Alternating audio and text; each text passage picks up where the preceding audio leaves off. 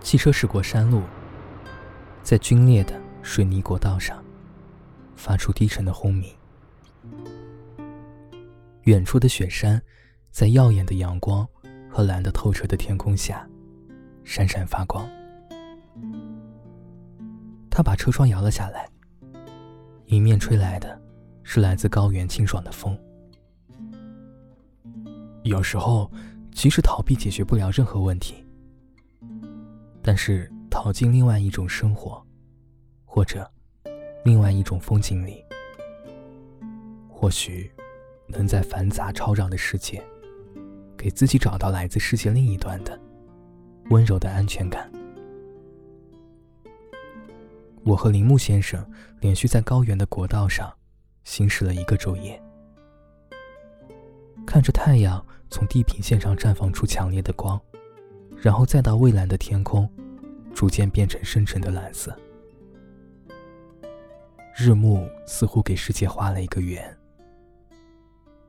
日复一日的交替进四季，交替进随着日光变化下的雪山。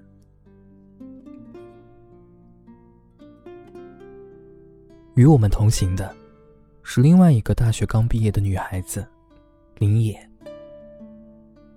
她很像几年前跟在我和洛明身后的小鹿，语句里似乎永远保留着对世界的好奇，似乎看见的每一处沿途的风景，都能藏进她的眼睛里，闪耀出璀璨的星星。铃木先生看了看导航，然后把汽车开进了一个营地。这里距离可可西里还有大约三十公里的距离，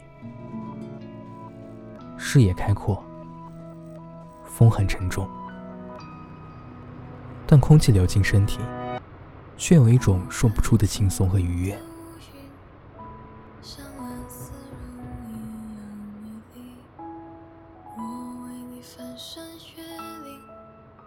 却无心看风景我想你身不由己每个年头有新的梦境，但愿你没忘记。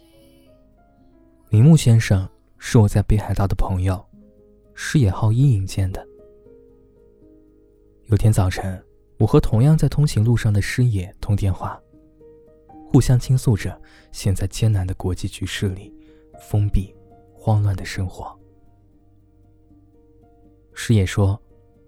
现在剧场已经暂停营业了，所以他每天都会和朋友背着乐器，走很远的路，到一家露天的商场门口做演出。生活还算殷实，可总抵不住每日的早出晚归，特别是每天要将自己暴露在人群当中，这对于有些轻微社恐的他来说。实在太过残忍了些。我骑着自行车，气喘吁吁的安慰他，便随口说了一句：“是呢，我也很想暂时离开现在的生活。”于是他向我介绍了铃木先生。说：“住在云南的铃木先生，最近在找两个同伴，一起开车去看雪山。”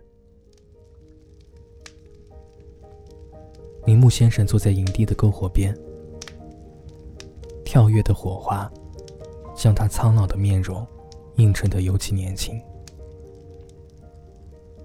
他看了看我和林野，感叹了一句：“年轻人果真有年轻人该有的样子呀。”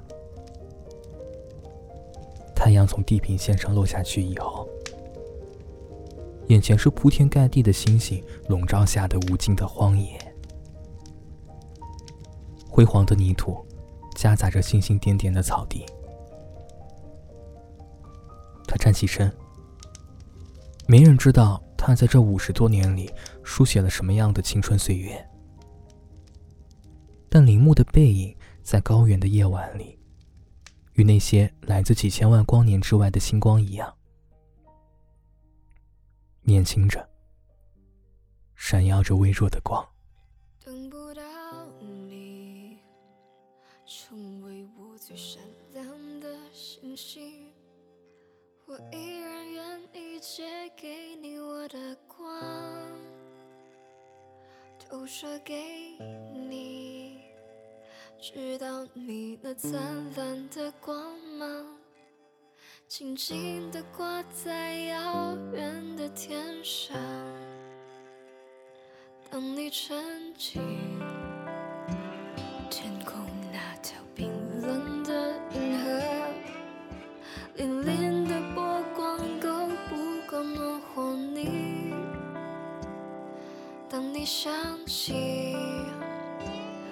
那道源自于我的光芒，我依然愿意为你来歌唱。